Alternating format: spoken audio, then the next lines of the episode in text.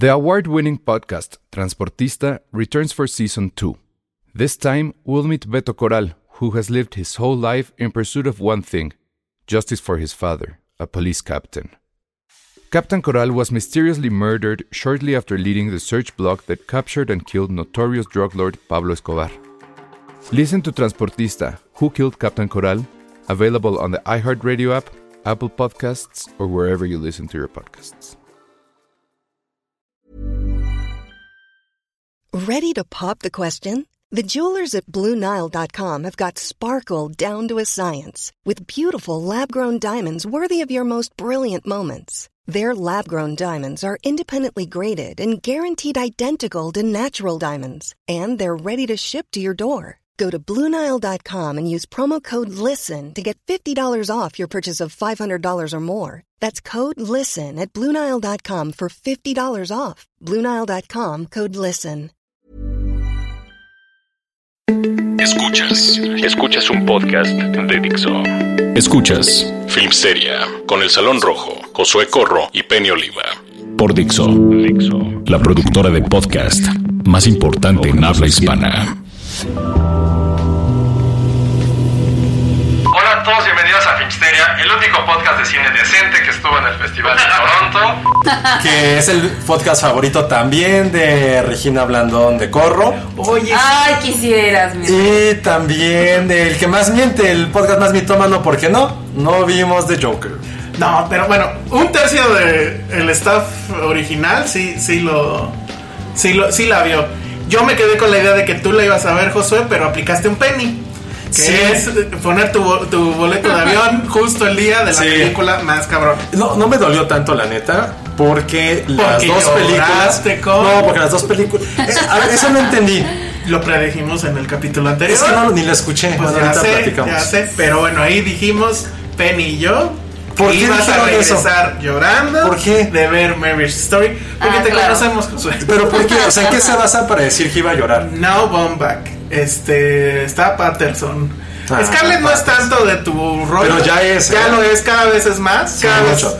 Ahora sí te arrepientes de todas las veces que dijiste que no estaba guapa y no, No, es que no es guapa. Es buena Sí actriz. guapa. Y es buena actriz. Creo que, es- o sea, creo que Se ve increíble en ese vestido. La, ¿Sí la vieron ¿Cuál? pasar por la, por la alfombra? No, no, realmente. eh, O sea, ni así de rápido. Como A ver. de hola, hola, adiós, ¿no?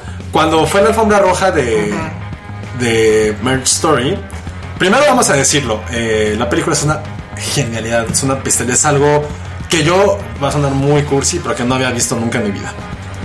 Híjole. Pongámoslo así. Órale. Y lo, y lo, A mí y lo platiqué. 5 por 3 o No, no, y lo platiqué con alguien que es con Paloma, otra colaboradora de Filmsteria, que creo que ella prefiere mentarle la madre a su familia y después a Woody Allen.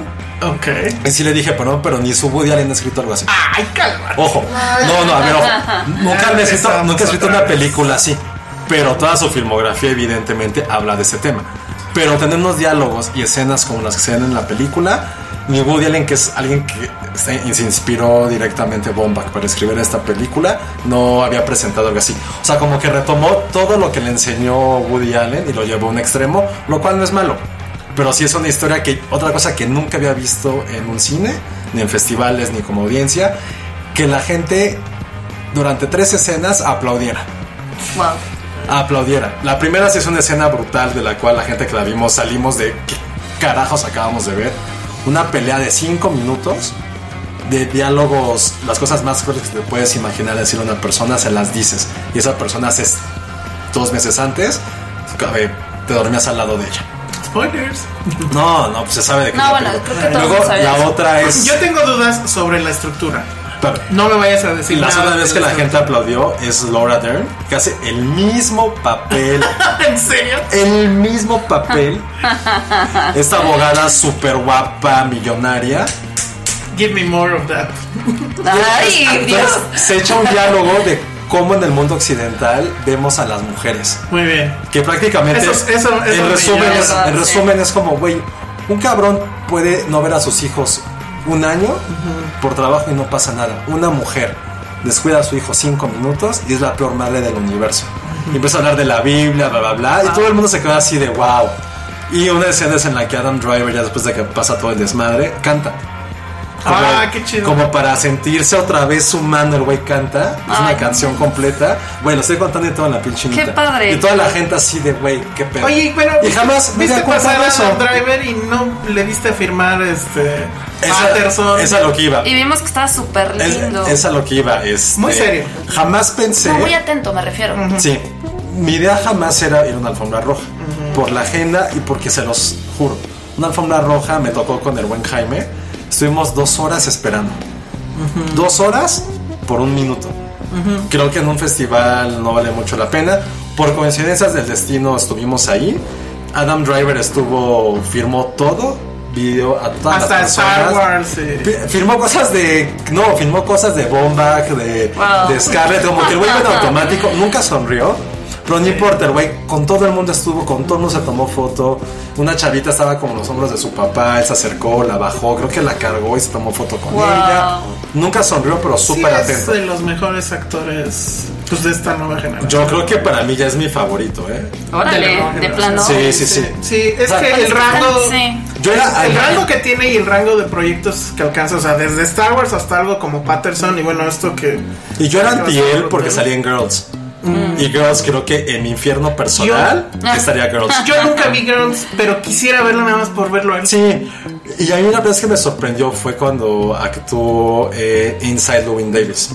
Ay, ¿Qué hace este güey ahí? cagado. Y de repente viste toda como el frenesí de directores que empezaron a salir con él. Y ahorita ya llegó. Llegó, No, a, su, trae un super currículum. llegó a su momento cumbre, en serio. Esa escena del primer aplauso que les dije hace unos minutos, en serio. Si no es una- Ah, y, y vi- vieron las escenas de cuando le dan un premio a este Scorsese, también por actor de no sé No, qué. yo no vi eso. Y que Scorsese le dice En que Telluride, es de creo, los ¿eh? mejores actores de su generación. Sí. Si no, el mejor.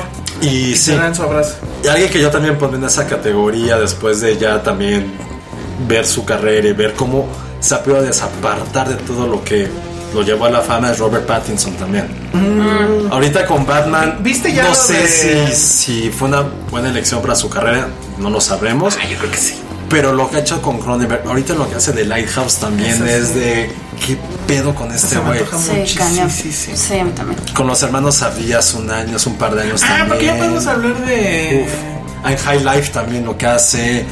O sea, sí está haciendo cosas muy. Ha tenido muy buena elección. Y lo peor es que los, los dos cargan con un peso mayor. Star Wars y Crepúsculo. Que aún así han sabido cómo balancear lo que han hecho con nuevos proyectos. Y lo han hecho bastante. La, la bastante entrevista bien. con Variety de, de Robert Pattinson está muy increíble. Y lo que cuenta respecto al asunto de, de Batman, este también está muy padre, ¿no? Que dice, bueno, si es una bronca meterse en el traje, etcétera. A mí me da la impresión de que igual esa, esas respuestas sobre esa película, igual fue nada más como que contestar lo que estaban esperando para Sí. no decir nada de qué va. Y mire, O sea, va- y después de lo de Joker, después de Joker creo que va a haber otro cambio en este modus de, de ver películas y ver películas de superhéroes y ver películas comerciales. Entonces nada más para cerrar el punto de lo de Marriage Story que va a salir en Netflix. Hoy hablé con nuestros amigos de 2 de 3. No tienen todavía fecha para... Pero va a haber funciones. No tengo idea, pero sí viene muy fuerte para la temporada de premios.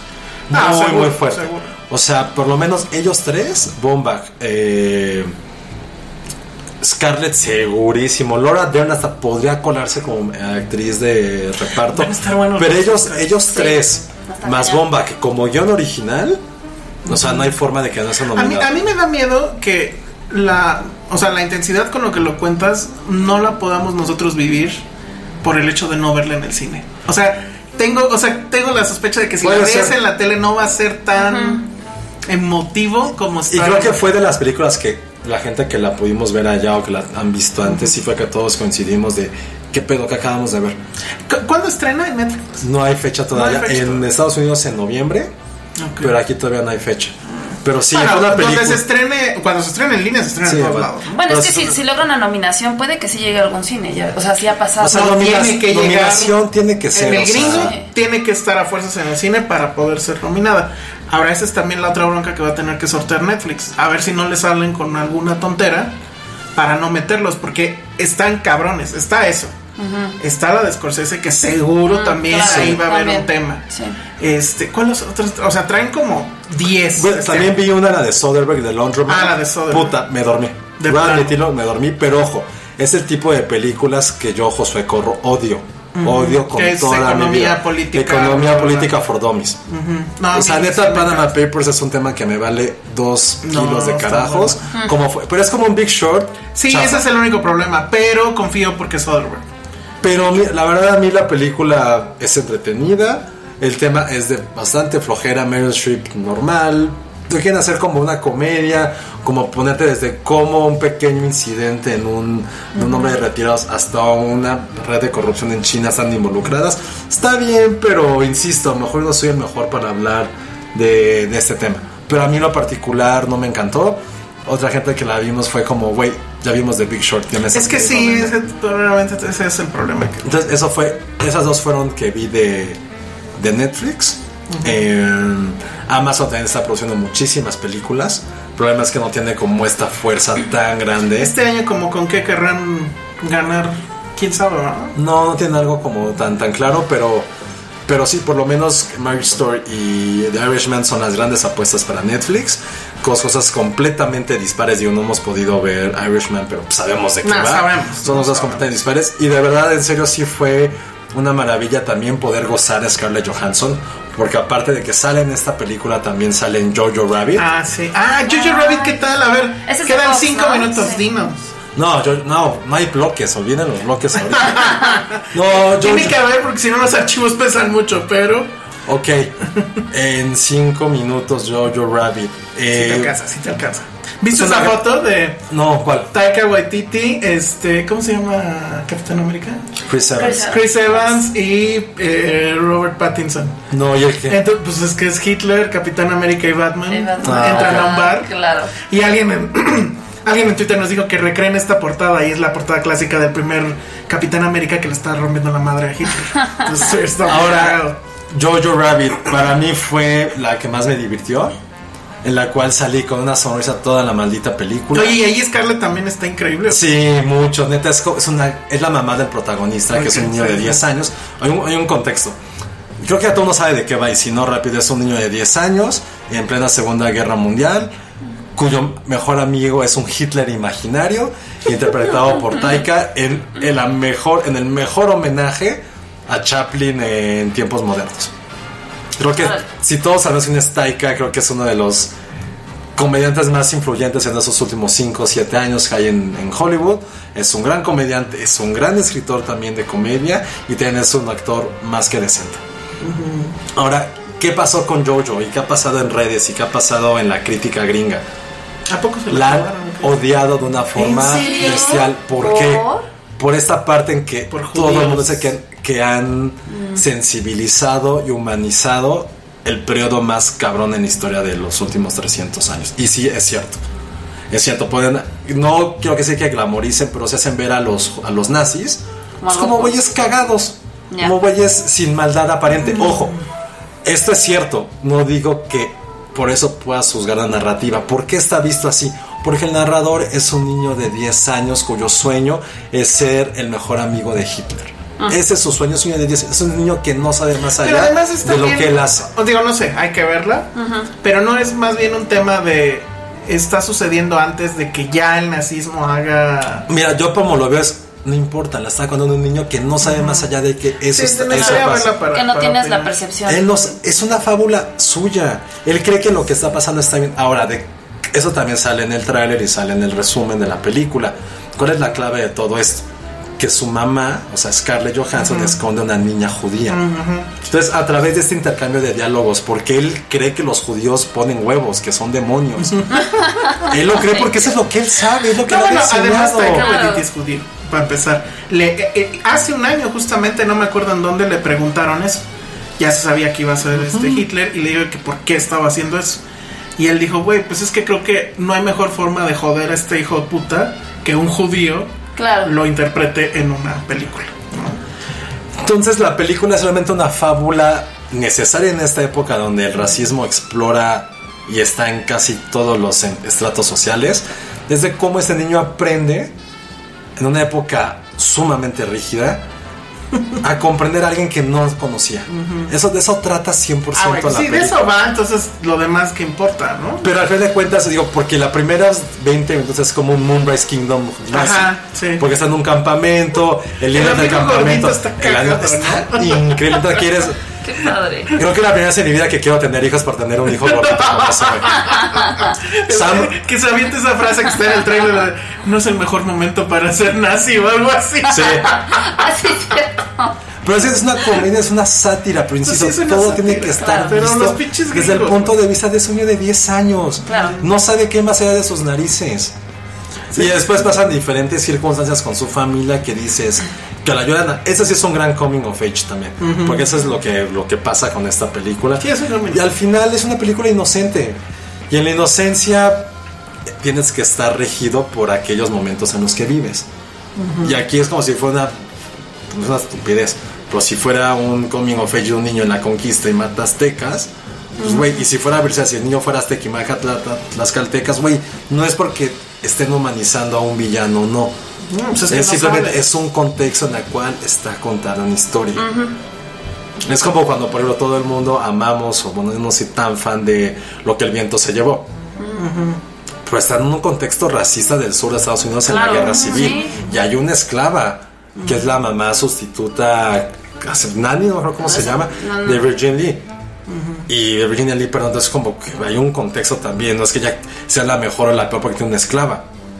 Pero eso es lo que, pero, pero sí, la gente en Estados Unidos no la está, leído- no la está tundiendo de una ¿no? forma, pero en cambio toda la gente de América Latina que la vimos, La entendió, to- no, todos salimos así de, güey, qué maravilla, o sea, qué bonita película. Pero es que como que sí entendemos más la sátira, ¿no? Bonita. Claro. Ahora, lo que sí me da miedo, y fue alguien que escuché decirlo, que es la vida es bella de esta generación. Ah, sí. Cosa Sí. que analicé, recordé mis años mozos y dije, güey, cuando vi La vida es bella, A mí me parece una película muy horrible. no, pero yo también yo la vi de O sea, no niño, o sea, la vi niño.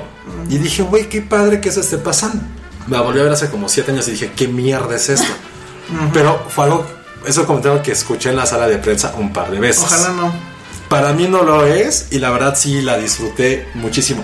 Esa sí estrena en enero por parte de Fox. Ah, sí hay sí, estreno. Sí, sí, está. Por eso no la pusimos en nuestra lista de las más esperadas de 2019. Pero en serio, véanla. Esperemos que llegue al, al Festival de Morelia. Ojalá. Eso sería. Y si es una película que vale la... Yo la quiero volver a ver. Muy bien. Me divertí mucho. Bueno, vámonos a un corte. Lo siento, Josué. Los archivos No, bien. un chorro. No, lo, lo- lo dijimos, nos costó. Ahorita regresamos. Esto es Dixo.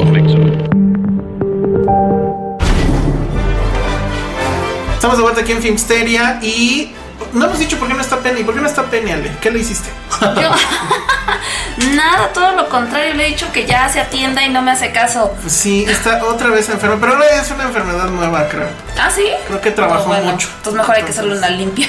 Sí, creo que hay que hacerle Bueno, que lleve al, vaya al doctor, por Dios. Oiga, santo. tengo aquí una lista de. O sea, este es el, digamos, roster que tiene Netflix para los Oscars. A ver. A ver. Chequen. Es The Laundromat. Que bueno, ya dijiste que, pues más o menos. A mí no, a mí no me gustó, pero Ok. muy divertido. O sea, si tuviera que haber nominación, podría ser de actor. Maybe para Gary Oldman o Antonio Banderas. Ok. Dolomite is my name. Que he escuchado Ah, todo lo bueno. sí. Ahí, ahí te va, Sí. ahí le di mi boleto porque estaba en el cine que está lejos en Toronto, en una función que estaba a 25 minutos, se lo di al buen Iván Morales.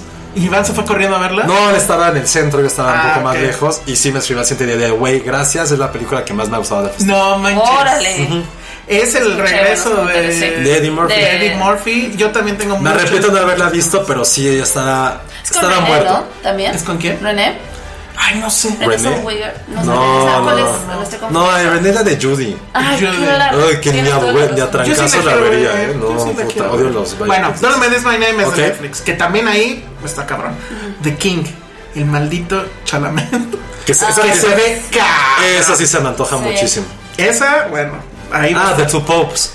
The Two Popes, exactamente, que es- finalmente lo hicieron. El, el- el asunto este de poner a Jonathan Price como Francisco y Anthony. Hopkins como Benedicto.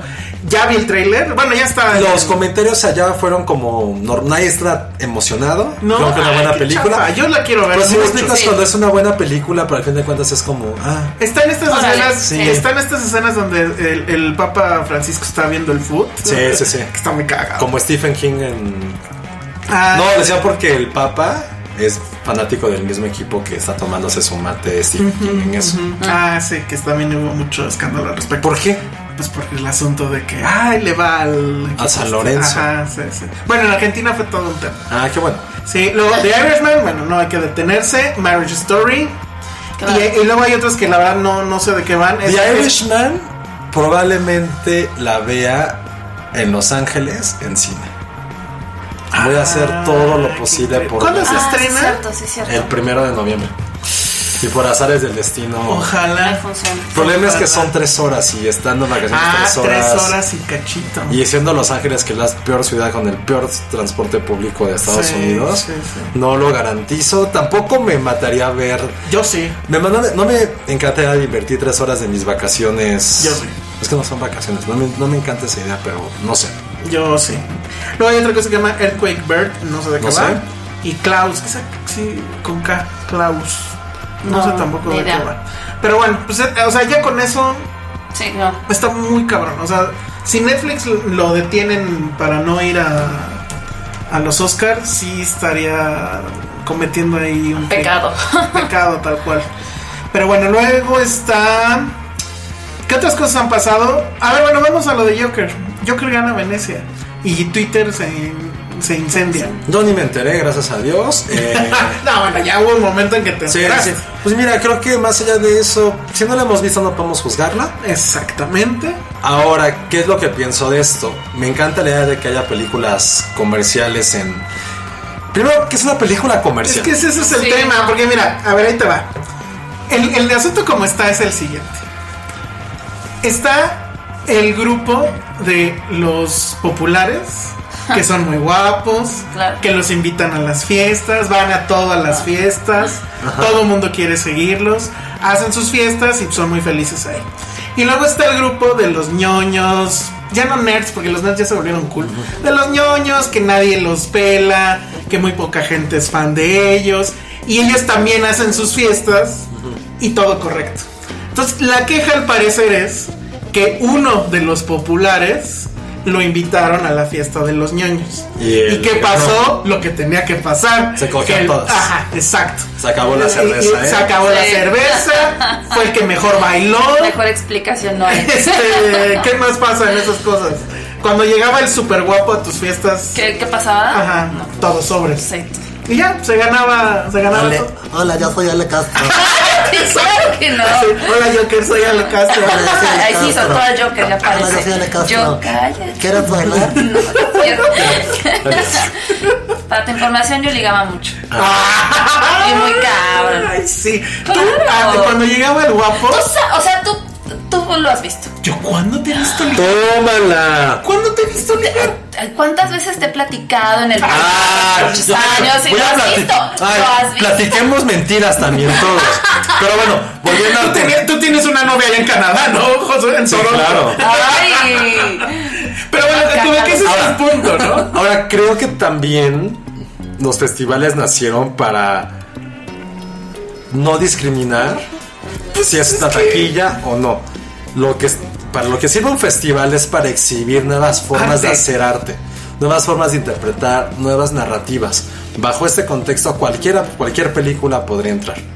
Pues sí. ¿Qué es lo que sale? queremos creer eso, ¿no? Porque en los Oscar también pensamos que se premia el arte.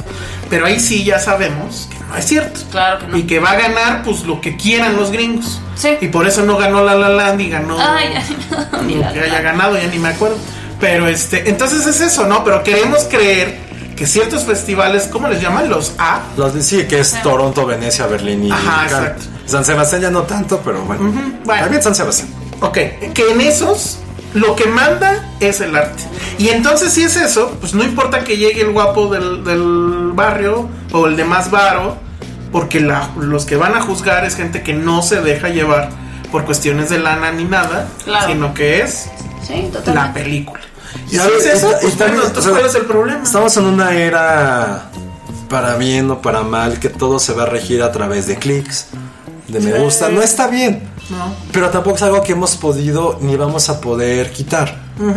Entonces, dentro de eso, hubo una razón de por qué participó en el festival en primer lugar, ¿no?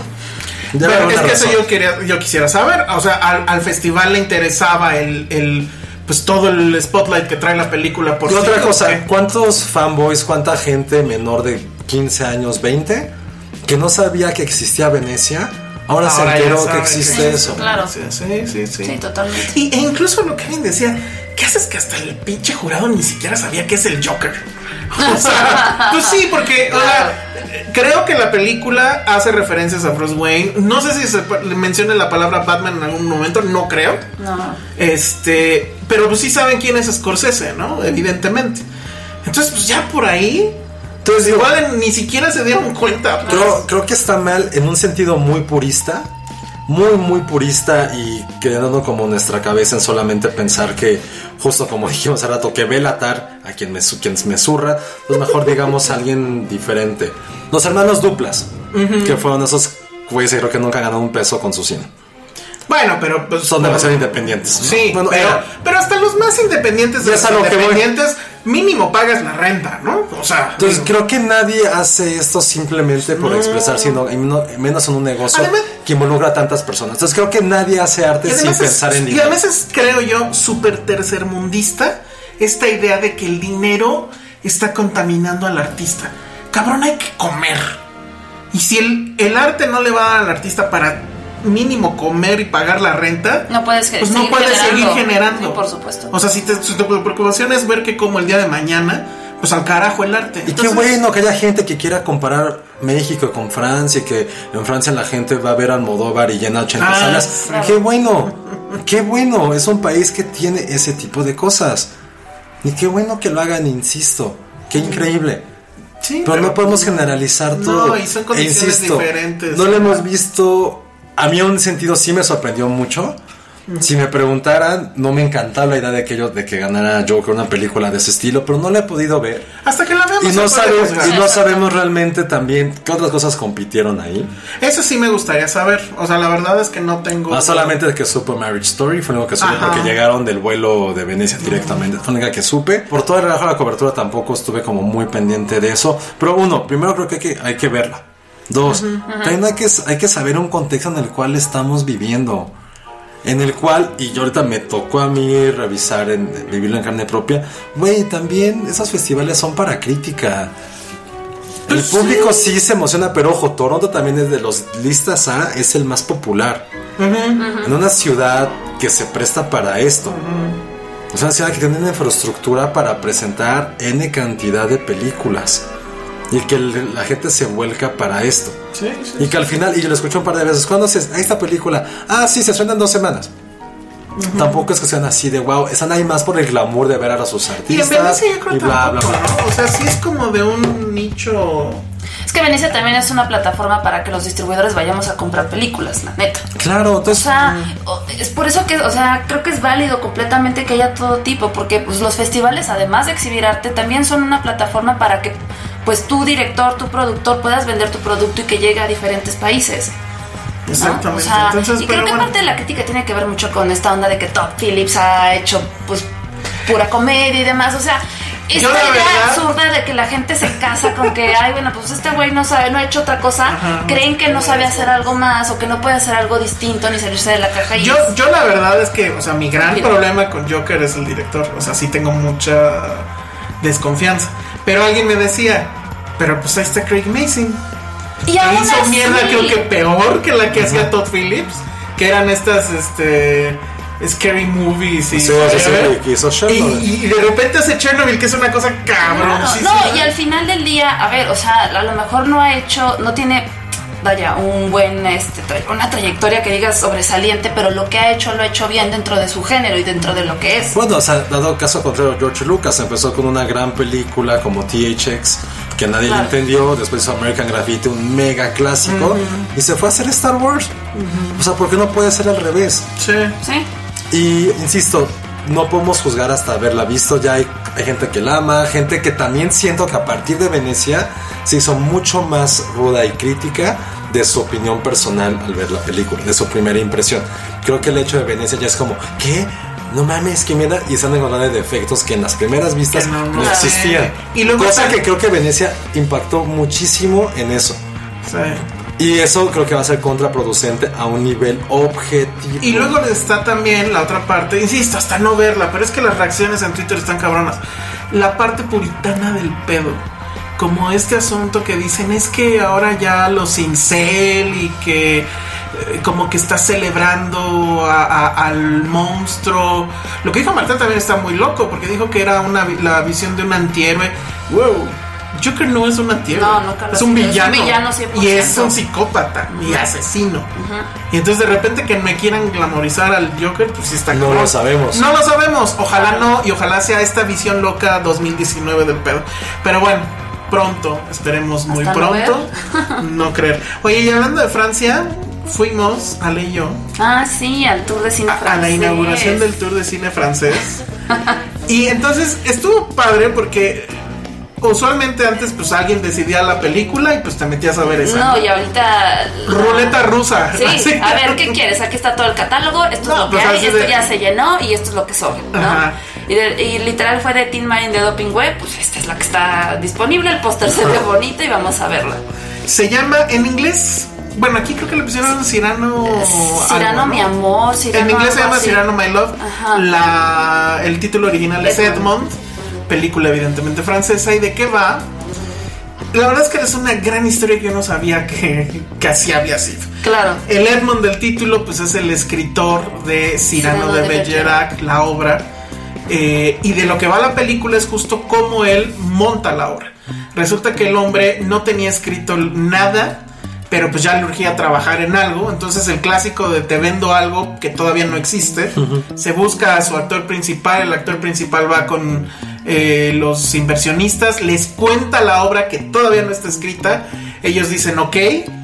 Se la empieza a sacar de la manga, literal. Ajá, y de la manga va sacando toda la, la- la obra. Y lo que está padre es que la va construyendo conforme a situaciones que va viviendo cotidianamente, ¿no? Ajá, o sea, supuestamente digamos que él más o menos la vivió porque tiene a este amigo que es el guapo. Que es mi esposo, Tom No, bueno. No, bueno, lo amo, lo amo. Es Nunca- un hombre perfecto, es un príncipe, es wow.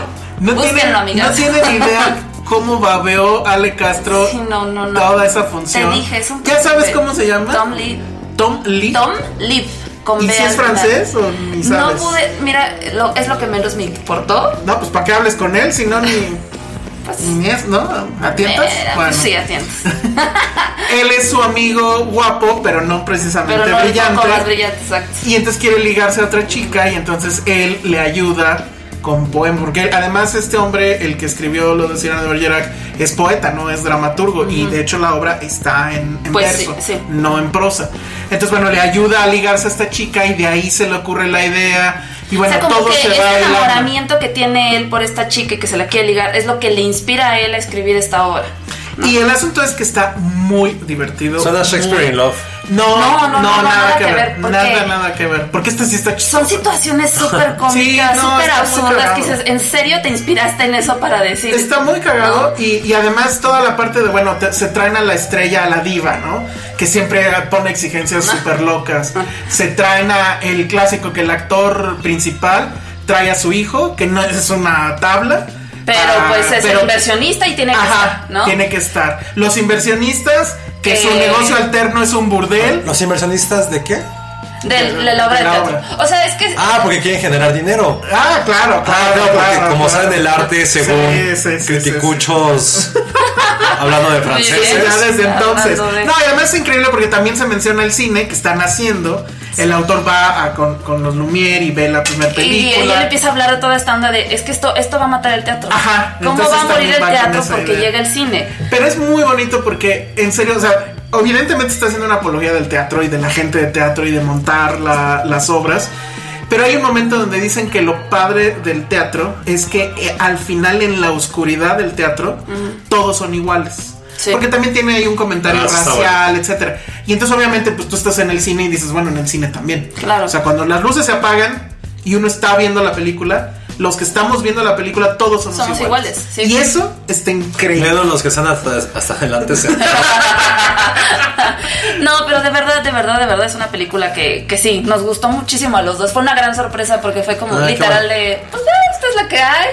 E incluso hablamos de, bueno, pues si no nos salimos a los cinco minutos, vamos a, a ver No. qué bebemos. Y además, pues tocó muy buen público porque sí se reían eh, de todo, Oye, ahorita que dicen de eso, algo que noté con, con una chica que también fue Brianda. Mm. Está cabrón el número de gente que se sale en las películas de Toronto. Pero yo me quedé pensando en eso. ¿No será que la que sigue estaba muy lejos y pues ni modo? Sí, pero entonces, o sea, Sí, sí tiene mucho lo, que ver. lo que está chafa, muy, muy chafa, eso en cualquier festival, es que si no vas a verla completa, ¿por qué le quitas el lugar a alguien que sí hay? Porque como saben, existe el Rush Line, que es gente que, se, que está formada cuatro o tres horas por un lugar. Y que al final ves que la gente se sale y ni siquiera disfrutan la película. Y la gente que Y estuvo ya formada. formada. Sí, Sí, eso no, sí, está, sí. no está chido, pero sí, el nivel de deserción es por lo menos un 20%. yo, sí estuve, yo sí estuve tentado en una y dije, no, güey, por respeto, no lo voy a hacer. Y me acabé durmiendo. En una Pues de es Nicolas es como, Cage. es como cuando vas a un festival de música, te- así de aquí va a tocar la banda en este escenario, pero ahorita en 20 minutos empieza el otro y están cabrón, entonces bueno, ya no termino de ver esto y me voy al lado, o sea, Sí, pero aquí como el problema es que hay gente esperando también verlo. Ajá. Sí, Sí. es que eso sí está chafa. sí está mucho. Yo, o sea, no sé, en, en Morelia nos ha pasado. Pero no, a mí. a mí- Pero no, pero no, o sea, en niveles que hayamos, o sea, en Morelia no ves La gente una que se tasa de salga. 20% de No, gente que se sale. Y es, mu- es mínimo la gente que se sale. Incluso pues en las funciones de prensa nadie se sale porque evidentemente pues qué oso. al contrario, ¿no? hay gente en el piso, ¿no? Ajá, no, bueno. O gente dormida. o gente dormida, pero así Pero no. se queda. No, dormida en el hotel. Hola, yo soy ese. Sí. ¿No? Pero bueno, pues no sé, está muy, muy, muy raro. Pero bueno, vayan al Festival de Cine Francés. Sí. Que al- al- estábamos escuchando una conversación antes de que empezara la película. Muy mamadora la conversación, pero sí, la cierto. verdad es que ¿Qué? es cierta. Sí. Es que el de- la persona que estaba atrás, Atrás. como que queriéndose lucir con la chica, decía, no, es que el cine francés es cabrón, porque no importa lo que veas, este, todo es bueno, todo es bueno. Ajá. Y la verdad es que sí creo que, No, o sea, no que todo sea bueno, pero el piso del cine francés es un piso muy alto. O sea, Yo no Claro. soy tan fan, eh. yo- es que creo que es cierto, en el, en el Festival de Cine Francés te das cuenta. Es que no es tanto. te vas a las así Sí. sin saber y te llevas sorpresas. Eso es interesante. Creo que todos tenemos como un cine que nos gusta a nivel regional. O sea, quitando el gringo, pues. Sí, Tú eres súper fan del cine de Sudaca. Sudaca. Me vi, me eché tres películas sudamericanas. Ah, fíjate. Yo sí, cualquier película sudamericana sí. Son muy buenas, son- Pero sudamericana me refiero solamente como a, a Chile, Argentina. Argentina y Uruguay. El, no. el que es arribita de los Andes no me gusta casi. Mm, está muy- Brasil, está muy local. Brasil no me gusta. Pero es que estando del cine francés, por ejemplo, No, no, está- solamente son narrativas, el nivel de producción. mí cine francés, es que yo tengo un problema O sea, con esta ese país. película, el nivel de producción era muy bueno. Era muy bueno. Era muy No, No, bueno. y la verdad es que yo, o sea, sí tendría que pensar un rato de recordar una película francesa así mal. Así de que diga, No, y la "Me relación México, salir". la relación México-Francia a nivel cinematográfico. Sí. Y nos hemos dado cuenta últimamente. uf, Pero bueno, de locales, pues también el, el chileno. A mí me gusta más que el argentino. El, El, el oriental creo que es una asignatura pendiente, el oriental. El para mí. O sea, creo que ahí hay muchas cosas. De hecho, creo que es muy revolucionario en el sentido de que muchas cosas primero pasan en ese cine y luego las retoma el cine Sí, gringo. claro. Y nosotros nos vamos con la finta de que viene de acá y no es cierto. Sí, claro. Esa asignatura sí reconozco que, que la tengo pendiente. Pero sí, el, el francés la verdad es que creo que tiene esa garantía. Que también estaba pensando. O sea, es un piso muy, muy alto.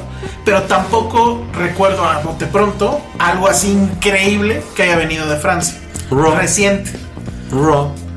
Bueno, cierto. Pero tampoco era así como para. Que te volara los sesos. Ajá, que llegara. Ay, Raw, estabas ahí No, sí, yo, para mí, para mí es una gran película, pero tampoco es una película que yo diga. Ah, bueno, yo sí ahora. ¿Cuál? Portrait of a Lady on Fire. Ah, sí. Vamos a hablar de eso después del corte. Escuchas un podcast de.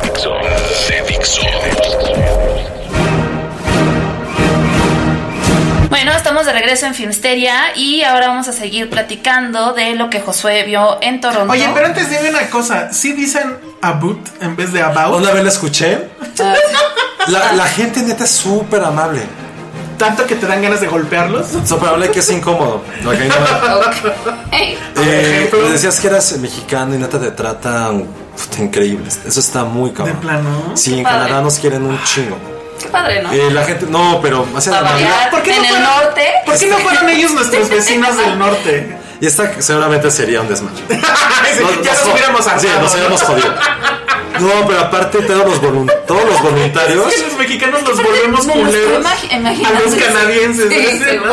pues, mexicanos somos el O cáncer. sea, de seríamos nosotros Homero y ellos serían Flanders. Claro. Hasta que algún Sí, no punto ya. sí. Sí, la neta creo que sí. Ok. Los voluntarios, todo el mundo te sabía decir una respuesta.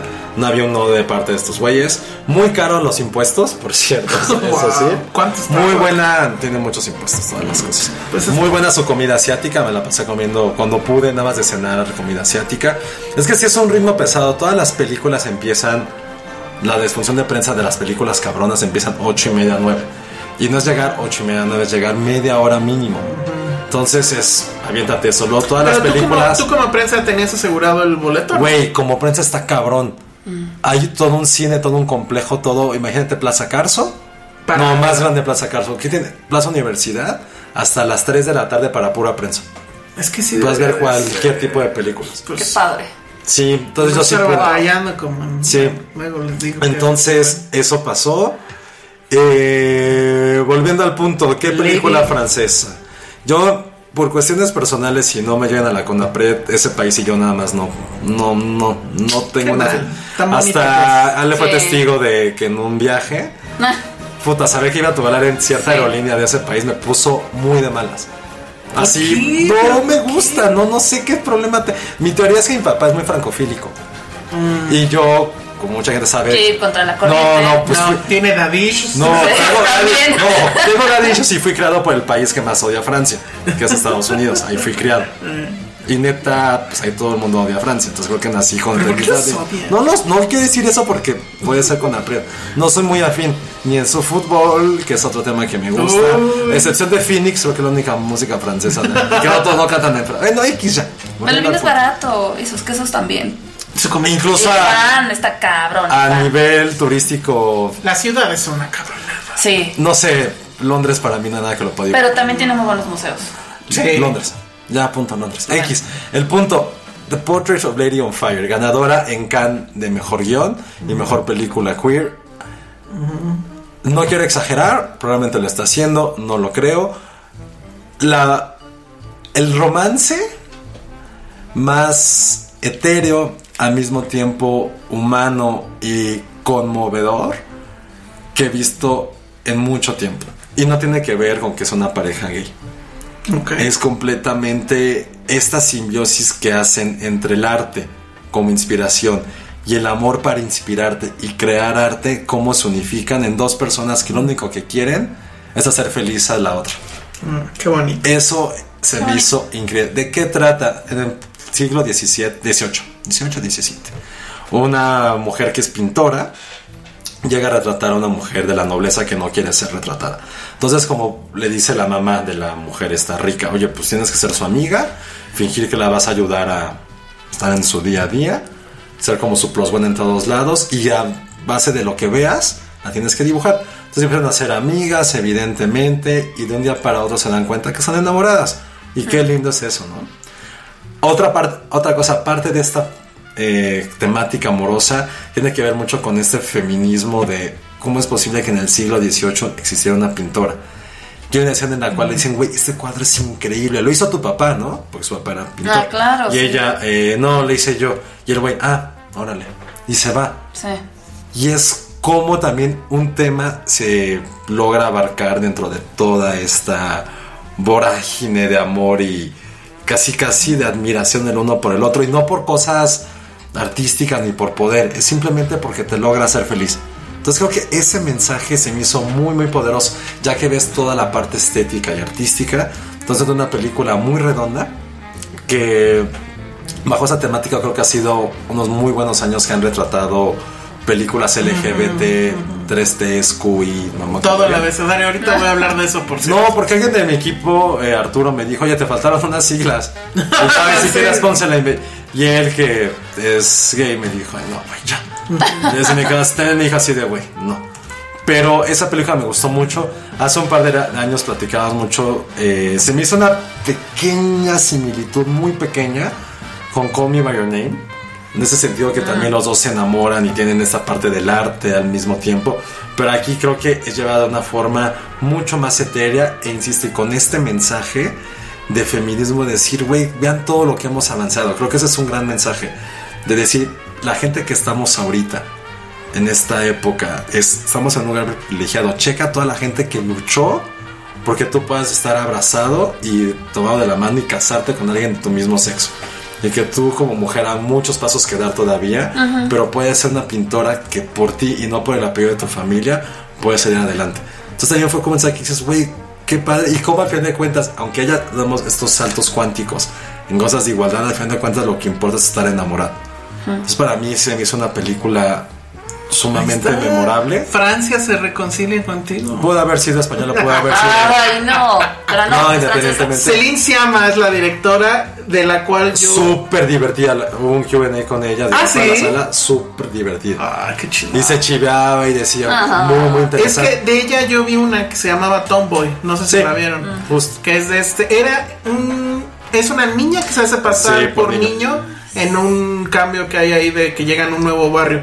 Y tiene otra que se llama Girlhood en inglés. En Girlhood también se la llama vi. Band Fields. Esa no la vi. Esa Sí. está buena. Yo la vi porque era, pensé que iba a ser como una Ajá. cosa de boyhood, no, pero aquí es de una chica afroamericana incluso. También muy buena película. Es una voz muy interesante lo que está haciendo Siama y también creo que eh, una película extranjera que debería estar peleando no pante por los premios. Si no gana nada, que da igual. En serio, toda la gente que creo que le hemos podido ver, salimos como con esta noción de decir, güey, qué chingón el arte y el amor, cómo se pueden unificar para crear un universo, aunque sea pequeño, entre dos personas. Entonces para mí fue una gran revelación. Probablemente no llegó al nivel de Marriage Story o de Jojo en Sí, ciertas que cosas. decir. ¿Cuál, cuál sería tu top 3 de lo que viste en Toronto? Uno por mucho si es Marriage. Marriage. Eh, ¿Después Portrait o qué? Después Portrait y probablemente tres Jojo. Ojo, hubo dos películas que no, no pude ver y que creo que todo el mundo estaba maravillado, como fue Knives Out. La nueva película de Ryan Johnson que la gente que no lo tenía fan. Es así, todo el mundo salió por lo menos cuatro. Jaime Andrés también lo vio por allá, Oscar Uriel. Un muy, muy, muy buen amigo. También salieron así de wow, increíble. ¿Cuál es el problema con esta película? Que tienes too much comercial. Sí, fue algo así de güey. Es que es algo muy convencional porque pues, son super artistas. Es una película que ya habíamos visto, pero que es muy divertida. Y ojo, también el cine de un festival. es sorpresa eso. de Ryan Johnson. A mí Ryan Johnson me cae bien. A mí me caga. Pero todo el mundo salió muy fascinado con esta película. Y otra que creo que es la sorpresa absoluta del festival y probablemente del año, que es Hustlers. Ah, mira. Ah, sí. Que ya, bueno, yo ya. Tú ya la viste. Y el público, o sea, por ejemplo, lo que yo hacía mucho era al siguiente día. Lo que pasa con, con Toronto es que, por ejemplo, en un mismo horario, para prensa estaban Jojo Rabbit, estaba Marriage Story, Y Hustlers. ¿no? la nueva película de Ken Loach.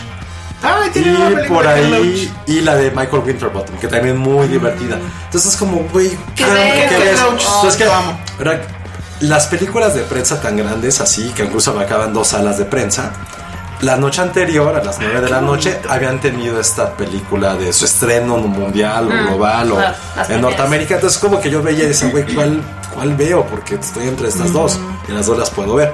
Entonces como que le das los tweets y a mí el que me sorprendió era Hustlers. Todo, no había nadie que hablara mal de la película. Porque yo no le tenía nada de fe. Sí, Pero de repente era como, güey. Sí, porque ¿qué aparte pedo? el cast es peculiar. O sea, lo protagoniza Jennifer López. Entonces, uno, después de la trayectoria que ha tenido recientemente, sobre todo, pues no te esperas esta sorpresa. Yo, yo ya la vi dos veces y, y me sorprendió muchísimo, ¿no? La dirige Lorena Scafaria, que ella dirige una de mis películas favoritas. Pues no sé si en la vida, pero sí recuerdo que la faneé muchísimo. Seeking a Friend eh, for the End of the, The World, World. que a mí me, A mí me gustó mucho, pero es una película que ya ni en la vida la recordaba, ¿eh? No, yo sí la tengo Sí. muy presente por muchas situaciones, pero no quiero ahorita ahondar en la historia, excepto tal vez algo, cosas obvias que se ven desde el tráiler, que es obviamente la mano de Scorsese otra vez, en otra película, que suena en 2019, pero bueno. Porque obviamente está ahí The Wolf of Wall Street, Pero tampoco es The Wolf of Wall Street con mujeres. O sea, Un no poquito de Molly's Game, ¿no te recuerdas también, Molly's Game? tam- también Sí, está eso. Pero lo que sí, evidentemente es muy sorprendente y espero que no me acusen de machista por ello. Pero Jennifer López haciendo pole dance en una microtanga. Porque además, pues, o sea, supongo No, que, que le de- llegaron al precio porque, mm, digo, sí me quedé pensando, no era necesario que tuviera la microtanga, pudo haber sido una tanga normal. Pero pues bueno. Bueno, pero así el es. contexto de lo que está haciendo, claro, o sea, Creo que daba igual para la historia. Pero el asunto está- es que lo, lo, o sea, no se ve que sea una doble, evidentemente. No, es ella. Nosotros Es tenemos ella. el, el behind Ah, bueno. de ella. Eh, Este, de- muchos quisieran tener el behind de ella, pero, ajá. Pero sí es muy impresionante. Sé que ella está casada, digo, estos chismes se lo sabe más Patty que yo, pero sé que está casada con un beisbolista. Con ¿no? Alex Rodríguez, el béisbol, ex beisbolista de los Yankees. Ah, bueno, se supone Los que había por ahí un video donde ellos empiezan a entrenar al mismo tiempo. Y Alex Rodríguez llega un momento en que dice, ya estuvo. Y Jennifer López sí. O Pues sea, se tiene, como- tiene 50 tiene años 50 y se ve increíble. Se ve está muy increíble. muy cañona. La verdad es que increíble. está admirable. Es muy chistosa. Obviamente tiene el tamiz feminista, pero no regañón. Eh, y me, me sorprende, o sea, sí me sorprendió mucho. No quiero, insisto, este, andar más en la trama. Creo que todo el mundo sabe de qué va. Es basada en una historia real de unas estafadoras que. Búsquenlo, chicos. está- Básicamente le bajaban- ¿quién lo, quién lo publicó? ¿Te acuerdas? ¿En el New York Post? ¿De qué? El- Es que es una his- la, la película Ah, está en una historia Sí. que escribió ese es- bueno se publicó en un periódico Creo que es una No revista. me acuerdo cuál Jessica fue. Pressler es la, la, La reportera, La ¿no? reportera. Que aquí está interpretada por. está Julia sí es Julia, Julia Stiles. Sí. Salida de que quién sabe de dónde, ¿no? Porque pues ya. Julia Stiles, no tienes que la vimos en algo relevante, fue en Silver Lining Playbook. Silver Lining. Ah, pues ya. Bueno, pues ahí está. La verdad es que muy, muy bien. Eh, Constance Wu, que es la. La pues es protagonista. poco la protagonista. Destiny. Este también lo hace muy, muy bien. Y bueno, pues por ahí está. ¿cómo Cardi? B Cardi B. también. Cardi B, ella sí era tiburera, ¿no? ella ella era teibolera sí Ajá. lo que yo me enteré con esta Sí, película que era teibolera y es muy bueno no vamos a decir más pero Sí, sí, no, ya. Sí, yo sí la quiero ver, me muero de ganas de verla. La verdad, todo lo que escuché fue algo. nosotros no la vamos a estrenar el buenos 22 de noviembre 22 de noviembre. Ya dijo que la función de prensa va- y el John que dice va a ser en un table. Pues lo cual me parece ¿cómo bastante bien. Sería la segunda Pero- vez que iría a uno. Eh, Yo, ah, Yo nunca sí. he ido a uno. ¿Se acuerdan de ese GIF de, de este Flanders? Lo puse hoy. Así va a estar Josué con- cuando y vayamos. tú como Homero viendo Yo como Yo solamente una sola vez en mi vida. No, está bien, qué bueno. Una sola vez. Qué malo, no sé. Pero bueno. que había nanitos. Y todos me dijeron, güey, es normal. the ¿En fuck? serio es normal? ¿A qué table fuiste? No, enanitos que te reciben en la No. entrada. Eso no pero, es me dije- normal. pero me dijeron que era normal. Pues te engañaron. no, o sea, la gente con la que iba me dijeron, güey, es normal, cálmate. Yo nunca he ido, no les podré decir. Yo sí he ido a muchos tables y en ninguno me ha tocado un enanito. Mm. Hay narcos al lado chupando ¡Qué contigo, miedo! pero más Sí, allá. no, no. He ido. O sea, nunca fui a los famosos. ¿Cómo se llamaba el que estaba en Insurgentes? El Calígula. El Calígula. Nunca fui al Calígula. pero fui al- a uno que estaba adelante que se llamaba el Touch Me. Que lo que tenía de cagado es que en medio, o sea, estaba la pista y los tubos, todo eso, pero atrás había como un árbol, o sea, como que no lo quisieron tirar. Entonces Órale. respetaron el árbol y había un árbol. Y este, y he ido así cosas muy lamentables, pero No, yo no. Haremos, deberíamos de hacer un especial de Tape, pero va a resultar que nadie fue, ¿no? bueno, Penny me queda claro que nunca en la vida habrá ido a mí sí me da curiosidad, fíjate. Ah, pues, por- pero O o sea, te va a pero no quitar. mal sentido, ahora que, ahora que Diamond nos va a, a patrocinar los privados para esta película. Yo la verdad debo admitir que una vez tomé clases de, de pole dance. Me, o sea, no, me caí de un sentón que te juro, te juro, te juro. Es que dicen que es bien complicado. Es súper que complicado. Sí, por eso digo que admirable el trabajo que hacen actoral todas, porque se mueven increíble. Yo conozco a alguien que es muy buena en el pole dance, pero no sé si Mucha su fuerza.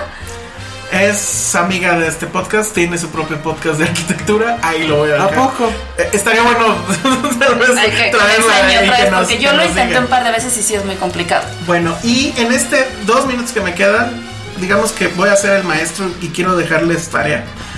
Vean, por favor, el nuevo especial de Dave Chappelle. No sé qué tan fans o no sean ustedes de. Yo sí me gustaba. Chappelle antes. El último que se llama Sticks and Stones tiene una gran controversia porque en Estados Unidos toda la crítica se le ha ido a la yugular. Tiene, ¿Por? creo, cero en, el, en Rotten ¿Cómo y en público tiene noventa y tantos.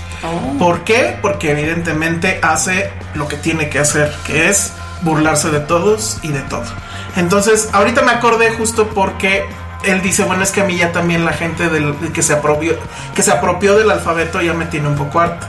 ¿A qué se refiere LGBT? Y hace una, una analogía muy padre porque dice, es que todos van en el mismo carro, pero el que va manejando trae una agenda, el que va al lado trae otra, y entonces eso no va a acabar bien. Habla también del asunto del Me Too otra vez. En el pasado había dicho, está muy bien. Incluso hacía una analogía increíble que era, yo una vez fue, fui mafioso y yo era el que se encargaba de llevar dinero de un lado a otro. Entonces cuando yo iba en la calle con la bolsa de dinero escondida para que nadie la viera, sentía que todos me estaban mirando y que todos querían, iban a llegar con un cuchillo, me iban a matar y me iban a quitar la bolsa de dinero. Bueno, eso es lo que sienten las mujeres cuando salen a la calle, pero ellas no traen una bolsa de dinero, traen una vagina. Eso a mí me parece que es fabuloso. Pero en ese también había dicho, si el Me Too se va a tratar de hacer a los hombres a un lado, su movimiento está, eh, eh, eh, está destinado al fracaso. Y ahora les digo, se los dije, acaba de pasar no sé cuántos estados que votaron la ley contra el aborto. Entonces el movimiento no está haciendo nada. Y así se va, pero pues son cosas, empieza con a burlarse, no burlarse, pero bueno, hacer chistes sobre Bourdain y su suicidio y pues estas ironías de la vida de que él, que en teoría tenía una vida fabulosa y va y se mata, y otras personas que le están pasando terrible, no piensan nunca en matarse. Eh, habla sobre el asunto de Michael Jackson. O sea, tiene, o sea, dispara hacia todos lados y es como ver este, este especial es como medirse uno mismo hasta qué punto uno llega como que su idiosincrasia. O sea, hasta qué punto este chiste sí me no lo, no lo trago y, y me ofende y, y cuál otro sí. ¿Y está en Netflix? Está en Netflix. Yo creo que ese es el punto y los gringos no lo están viendo. El tipo es un provocador y aquí lo que hace es provocar. Oye, pero si es algo Pero es un tipo brillante. Algo O sea, rescatable de Netflix es que puede tener ese especial de Chappelle y el de esta chica australiana súper Ah, sí, sí, sí, que todos lo celebraron y que yo tampoco fui tan fan. Entonces, me o sea, gustó. Está pero- bien lo que hace Netflix, le puede Sí, dar voces a y- todos. Y, y ya nada más para cerrar, porque ya se nos acabó el tiempo. Yo siempre he creído que de todo se puede y se debe uno de hacer chistes. De todo se puede. Todo el asunto es cómo lo haces y bajo qué contexto lo haces. Claro. Y en serio, Dave Chappelle creo que es un maestro en hacer eso. Pero antes incluso de eso es un maestro en provocar. Y, y la verdad es que a mí me pareció genial. He escuchado opiniones aquí en México de gente que lo abomina por ¿Por este, por este especial. Pues porque dicen que no, que se está burlando de las mujeres, que se Que está se- burlando de los gays. Trae ahí un tema, creo que ya de, de mucho tiempo antes de con los tranis. Órale. Y hay ahí también varios chistes al respecto. Pero la verdad es que creo que es. O sea, véanlo y en serio mándenos sus comentarios porque. Habrá que verlo. Sí, sí es eso. Es un termómetro de ver hasta dónde está nuestra tolerancia. Hasta dónde está nuestra capacidad de reírnos de nosotros mismos, de los demás. eh, y de las cosas que están pasando en este 2019 tan raro en ese aspecto. Entonces, pues ahí está Dave Chappelle, Sticks and Stones. Y pues vámonos. ¿Qué nos quedamos pendientes? Blinding by the Light, ni modo. Ay, la no platicaremos la después. No la vi. Y Josué no quiere verla porque él no es fan de Bruce Springsteen. No, quisiera que una película de los Smiths, digo, si ves algo de los 80. Ya hubo, y estuvo bien, Smiths. y estuvo bien. No, de algo como de la influencia de, en alguien. O sea, eso no quiere decir que los Smiths, pero yo sí podría. O sea, si veo una película de mi vida en ese sentido. ¿Serían los Smiths? No, no, tampoco. Sería. Probablemente sería. Oasis o Pulp. O Travis. No, como es ondita, pero. Es que a lo mejor Bruce Springsteen tendría No, que. pero yo, yo no soy tan fan. Pero al ver la película sí, sí te das cuenta de la importancia. Y ahí también, quienes quieran, está el, el especial de Bruce Springsteen en Netflix también. Es increíble. O sea, el tipo, la verdad. O sea, sí hay que reconocer que el tipo es muy importante Ah. en la música. Y lo que hizo o sigue haciendo, creo que es muy signific- significativo para mucha gente. Entonces, ese es el asunto, que a lo mejor tú no conectas con eso, pero yo sí lo, No, pero está bien de cómo. y la película, la verdad, o sea, nada más con eso ya para irnos. este sí es mucho mejor, creo yo, que, que Yesterday. Que Ay, bueno, no, es que está. Bueno, es que Yesterday. ¿Ya hablaron de ella? Ya, ya hablamos de Maldita sea, ¿cuánto fue la semana pasada? No estaba. sí, sí. Uf, un bodrio. La, casi la, vom- la vomito. Yo, yo como fan de los virus, tú no eres fan de los virus. No, sí soy, pero se me hizo un bodrio. yo no, yo no que la vomitara. No creo que tiene cosas que dices, órale, está, Está- está es que lindo, ese ¿no? final. Pero es que al Oh. final, como, como lo dijeron ustedes, se termina convirtiendo en una com- comedia romántica sosa. La manager no la soporto. Ah, la no manager tiene, está no cagada. tiene No, final Kid no tiene no, va, que, se, encanta que la cancelen. Ah, bueno, y ya nada más para irnos. Hablando de cancelaciones, hoy cometí el suicidio de ir a ver la nueva de Marta Gareda. Que es la película que. Con Omar Chaparro, ¿no? Ajá, y que además rompió la taquilla en Estados Unidos. Le ganó básicamente a todas las que estuvieran Pues ahorita, es que ah, incluido. Tarantino.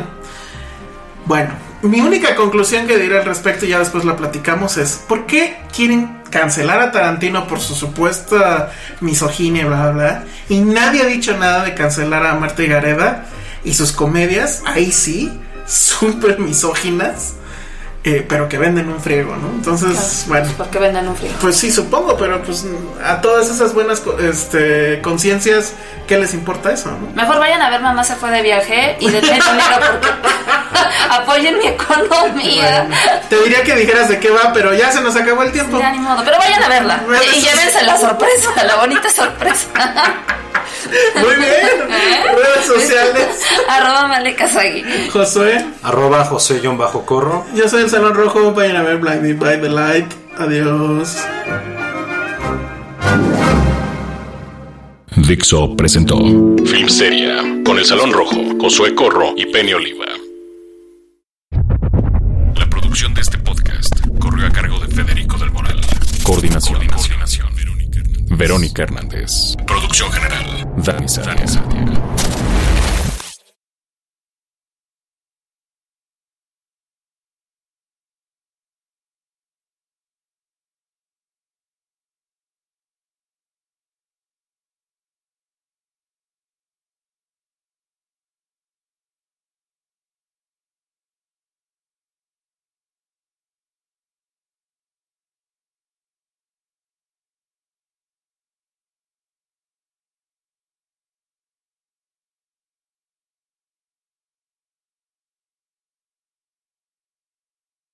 ¿Por qué conoces a Regina Blandón? ¿Y cómo le hiciste para que le mandara un saludo a tonto de Josué? Sí, es muy tonto el señor. Pues mira, yo estaba muy feliz, muy tranquila en un junket, en uno de los tantos junkets que he tenido últimamente en estos meses. Y de repente, este, llega alguien de, del hotel y me dice, la señorita, la busca Regina Blandón, está afuera. Y yo, ¿y qué, qué hago? ¿Qué no? Ay, qué padre, ¿eh? Qué bueno que son buenas amigas. ¿Quién le invitó? Dije, bueno, ahí voy, ¿no? Ya llegó, ¿qué onda, Regina? ¿Qué onda? Pero la verdad es que muy buena onda, o sea, sí es muy buena onda. Este. Y nos pusimos a platicar porque pues al final pues yo me tuve que quedar a cuidarla, dejé encargado el changarro con pues con los que ya sabían ahí. Pero, como- pero a ver, ¿y en qué momento le dijiste, oye, pues está Josué, que es fan y Filmsteria? Pues nada, o sea, en la plática empezamos así como de ¿qué haces? No, y, no, y ya le empecé, no, pues mira, este llevo medios, me dedico a tal, tal, tal, tal, y de repente estoy con Filmsteria y me dice, me suena eso de Filmsteria. Le dije, Ah, bien, eh, bien. Le dije, claro, claro, claro, claro. Pues mira, déjame decirte que hay un, un sujeto ahí. Está bastante enfermito, pero vamos a darle chance. Este, que dice, dice, según él, que es tu fan, ¿no? Le dije, es más, vamos a mandarle un saludo. ¿Cómo ves? ¡Ay, sí! Le digo, porque siempre me está molestando. Y ya fue que lo grabamos, ¿no? Y, y justo lo grabamos antes de comer porque sí nos pusimos a comer. Las dos. A ver, y entonces, Josué, ¿tú qué hiciste cuando viste ese video? Lo vi ya hace como hace dos horas porque fue durante el festival. Ay, ay, sí. Nada, eh, me emocioné mucho. Regina, gracias. Ay. Y estoy a punto de ponerte como mi ringtone. Ya no tengo ringtone desde hace como 10 años, Es muy old school tener rington. pero amo tu voz. Y sé que a lo mejor si nos escucharas amarías también a mí. Ay, no, de hecho a mí me dijo que era bastante molesta. Ay, sí, sí, Ay, claro. ese te tardo. Oye, pues muy bien, eres una Celestina moderna. soy muy buen, soy una buena persona. Yo Eh, soy una yo- buena persona. Yo no sé por qué no me valoran más, malditos. Cálmate tú. Pues sí, me les puedo ir. ¿Qué quieres? Mira, ya trajimos pizza, ¿qué más quieres? Joyas. Ay, cálmate. Oye, pero entonces déjame ver quién. Nada más es cine nacional el que consigues o. ¿De qué? Pues ahora a ver, déjame ver a mí de quién, de quién quiero saludo. Pues mira, yo creo que todo en esta vida es posible, ¿no? Muy bien. Pero, ay, mira, el, el ¿cómo, cómo dice el, el dicho este? El cielo es el límite. Ay, Ah. no, bueno, cálmate. Notorious B.I.G. Bueno, pues Pero- esa fue la historia. Esa fue la gran historia. Y- Pues sí, que venga un día al podcast, ¿no, Josué? Que ya se fue a lavar los platos, Eh, Josué. no, no, no, así está bien. Porque come pizza en platos en vez de servilletas y luego se pone a lavarlos. Deberían de verlo. ¿Lava bien los platos? ¿Ale? ¿Escuchaste, ¿escuchaste eso, Regina? ¿cómo? Se lavar No, platos no, también. No es cierto, no sabe hacer nada, todo lo deja mugroso. Ni cocinar bien sabe. Puta madre. Hi, I'm Daniel, founder of Pretty Litter. Did you know cats tend to hide symptoms of sickness and pain? I learned this the hard way after losing my cat, Gingy. So I created Pretty Litter, a health monitoring litter that helps detect early signs of illness by changing colors, saving you money and potentially your cat's life. Pretty Litter is veterinarian developed, and it's the easiest way to keep tabs on your fur baby's health right at home. Go to prettylitter.com and use code ACAST for 20% off your first order and a free cat toy. Terms and conditions apply. See site for details.